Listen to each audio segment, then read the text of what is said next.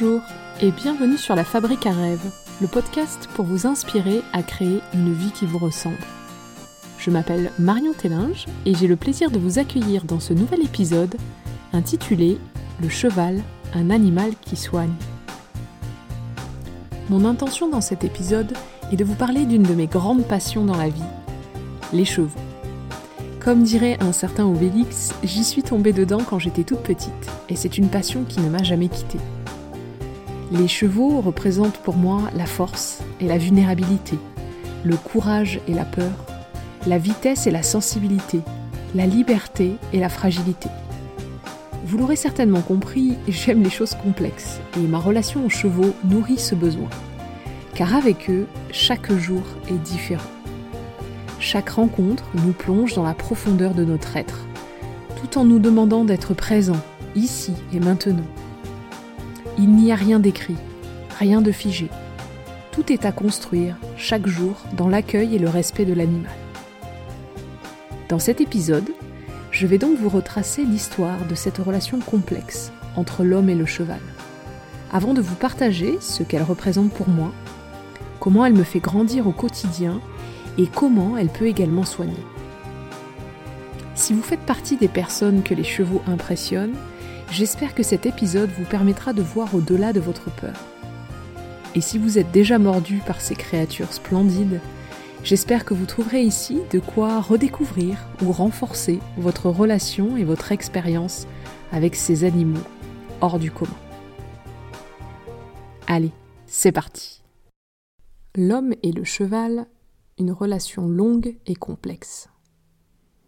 Il faut remonter à une époque que les plus jeunes, et pas que d'ailleurs, ne peuvent pas connaître, pour retrouver les premiers signes de la relation entre l'homme et le cheval. La préhistoire. En effet, dès les premières peintures rupestres, le cheval est présent. Alors chassé pour sa viande et sa peau, il sera ensuite domestiqué, il y a environ 5000 ans, pour nous permettre de nous nourrir et de nous déplacer plus vite et plus loin. En me documentant pour réaliser cet épisode, j'ai réalisé qu'il y a beaucoup de recherches et de travaux sur l'histoire du cheval. Pour Ludovic Orlando, directeur de recherche au CNRS et professeur d'archéologie moléculaire à l'Université de Copenhague, cela s'explique par le fait que, je le cite, c'est l'animal qui a le plus influencé l'histoire de l'humanité. Grâce à sa domestication, on est allé plus loin et plus vite.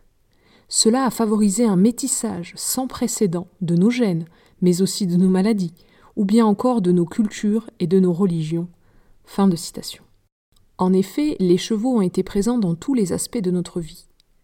Ils nous ont permis d'améliorer notre agriculture, de contribuer à développer nos industries, de relier les personnes séparées par la distance, de transporter des objets lourds, de travailler plus en se fatiguant moins, de faire la guerre autrement, Bref, ils nous ont suivis durant toutes les étapes de notre évolution, dans les bons moments comme dans les moments plus sombres.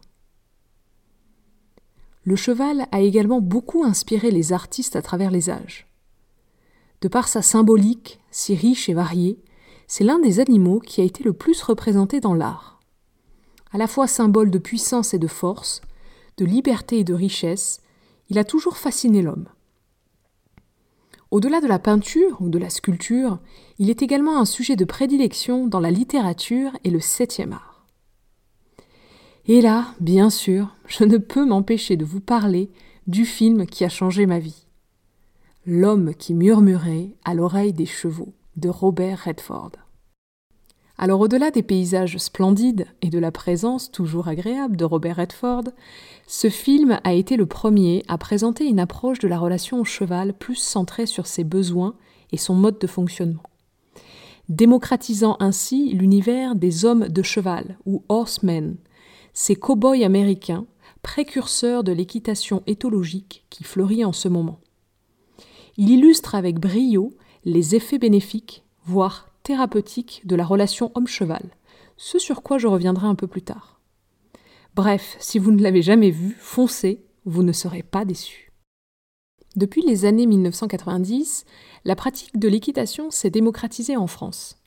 Selon les chiffres de l'IFCE, Institut français du cheval et de l'équitation, l'équitation est le quatrième sport national, avec environ 650 000 cavaliers et cavalières licenciés. Véritable loisir, l'équitation est devenue de plus en plus populaire, grâce à la diversité de disciplines qu'elle regroupe. L'attelage, la randonnée, l'endurance, le dressage, l'équitation western, le polo, le horseball, le saut d'obstacle, il y en a pour tous les goûts et toutes les envies. Cette démocratisation a selon moi fortement contribué à l'intérêt de la communauté scientifique à mieux comprendre le fonctionnement cognitif du cheval. En effet, jusqu'à encore très récemment, nous connaissions très mal cet animal qui nous côtoie depuis si longtemps. Ainsi, plusieurs études ont été menées pour comprendre comment fonctionnait le cheval, quelles étaient ses sensations, son mode de vie, ses besoins, et ce en vue de sensibiliser le grand public et les propriétaires à fournir des conditions de vie et de travail plus justes et mieux adaptées. Bien entendu, beaucoup reste encore à faire, mais le métier d'éthologue équin existe et il devient de plus en plus connu et accessible aux futures générations. Vous l'avez donc compris, la relation de l'homme au cheval ne date pas d'hier. Elle est à la fois longue, complexe et centrale dans le développement de notre civilisation, et mérite d'être mieux connue pour permettre d'améliorer toujours plus le bien-être de ces animaux qui nous ont été si indispensables. Passons maintenant à la partie que je trépigne de vous partager depuis le début. Pourquoi ai-je choisi de mettre les chevaux dans ma vie et qu'est-ce qu'ils représentent pour moi?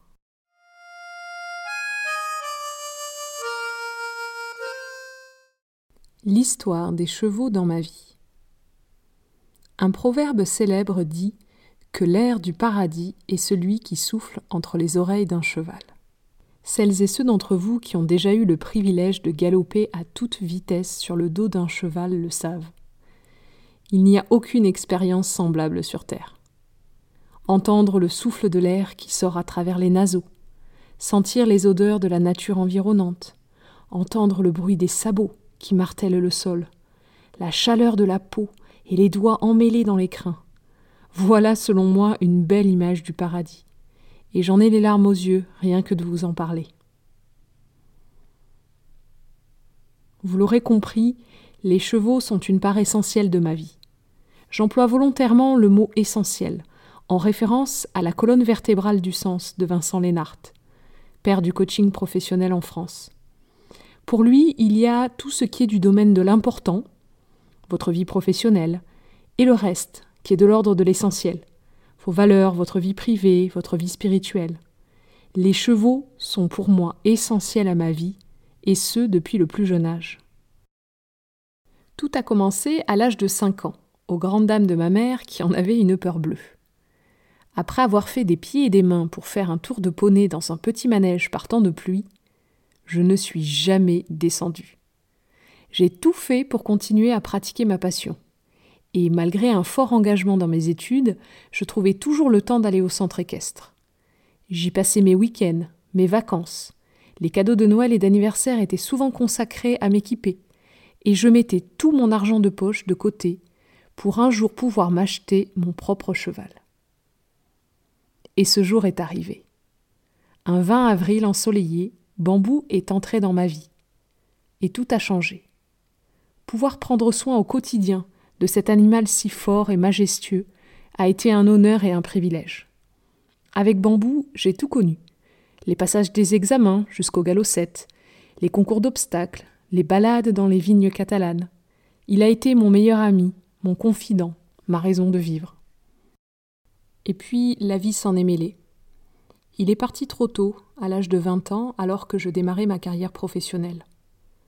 Le cœur meurtri, je n'ai alors pas su faire mon deuil et j'ai fermé ce livre de ma vie du jour au lendemain. Plus de chevaux, plus d'équitation, plus rien. Je reviendrai une autre fois sur cette période de ma vie, mais ce qui m'importe aujourd'hui, c'est de vous dire que j'y suis revenu. La passion a été plus forte. Il y a maintenant cinq ans, j'ai repris le chemin d'un centre équestre, et j'ai enfilé mes bottes usées. J'ai repris plaisir à passer du temps, à prendre soin de nouveaux chevaux, jusqu'à ce que l'univers me fasse croiser la route du bac puis de Cali, qui ont rejoint ma famille à quatre pattes. Bien plus que des compagnons de route, ils sont aujourd'hui mes guides. À leur contact, j'apprends tous les jours à être moi, dans toute ma vulnérabilité et mon authenticité. Car nous ne pouvons pas mentir avec les chevaux. Ils savent, ils sentent. Véritables experts des émotions, ils ressentent tout ce que nous ressentons, et souvent mieux que nous. Pour finir cette partie, je voulais vous en rappeler l'intention. Si j'ai souhaité vous partager quelle place ont les chevaux dans ma vie, c'est parce que j'ai le sentiment que nous n'entendons pas assez de témoignages de cet ordre. Peu de personnes ont conscience de la richesse et de la beauté qu'est la relation aux chevaux, et j'ai toujours rêvé de pouvoir, à mon niveau bien sûr, contribuer à le faire connaître. C'est d'ailleurs pour cela que, petit à petit, je fais rentrer les chevaux dans ma vie professionnelle, et c'est ce dont j'aimerais vous parler dans cette troisième et dernière partie.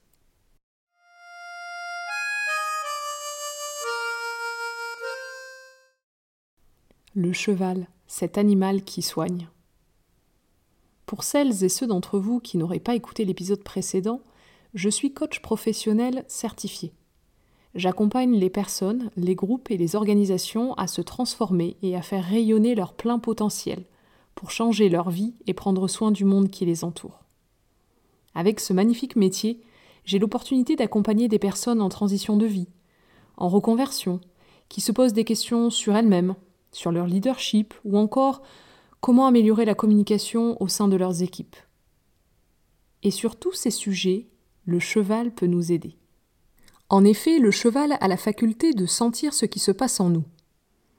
En tant que proie, il a dû développer un sens aigu de la perception pour sentir et communiquer au troupeau le danger approchant, et ce avant même de le voir ou de l'entendre.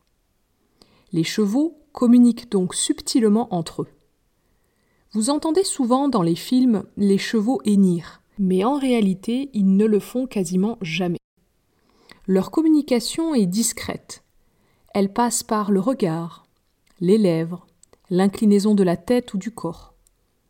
Bien entendu, si le congénère fait semblant de ne pas comprendre, ils iront jusqu'à mordre ou lever les postérieurs, mais cela reste en dernier recours. Le cheval est un animal délicat, sensible et subtil, et c'est en cela qu'il peut nous faire beaucoup de bien. Vous avez sans doute entendu parler d'équithérapie. En effet, depuis plusieurs décennies, des soignants mettent en place des protocoles à destination de patients souffrant de maladies physiques, de handicap, mais aussi de troubles mentaux. De par sa sensibilité, le cheval sait par exemple marcher différemment quand il a une personne en situation de handicap sur le dos. Pour la personne handicapée, des études ont montré que le contact de l'animal, la chaleur de la peau et les mouvements du dos au pas sont plus efficaces que des séances traditionnelles de kiné par exemple. Au-delà de l'aspect physique, le cheval peut aussi soigner notre âme. Et c'est là que la magie opère. À son contact, nous pouvons apprendre à mieux ressentir, arriver à exprimer des choses que nous ne saurions pas dire autrement. Dans le cadre de mon métier, les séances assistées par le cheval permettent aux personnes de faire des prises de conscience sur leur fonctionnement ou sur ce que peuvent vivre les autres, par exemple. Ainsi, nous pouvons travailler sur la confiance en soi, savoir s'affirmer dans le respect, apprendre à observer et entendre les besoins des autres, savoir prendre des décisions justes. Bref, tout ce que vous pouvez expérimenter au quotidien dans votre environnement professionnel. Très complémentaire d'un accompagnement en coaching, l'équi-coaching ou coaching assisté par le cheval permet donc de catalyser les prises de conscience, de révéler la lumière et de donner du sens à ce que nous ressentons.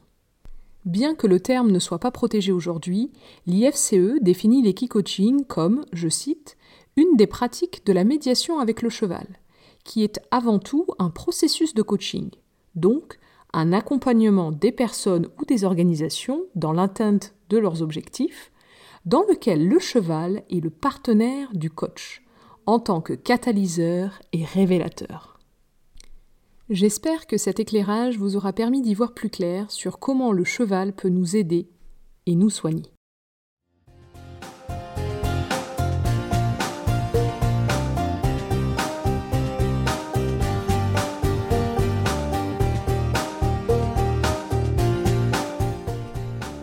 Arrivons à la fin de cet épisode. J'espère que vous avez passé un bon moment en ma compagnie. Je vous souhaite de grandes chevauchées sauvages ou de simplement prendre plaisir à découvrir cet animal extraordinaire qu'est le cheval. Et je vous donne rendez-vous très prochainement pour un nouvel épisode. D'ici là, prenez soin de vous et du monde qui vous entoure. À bientôt!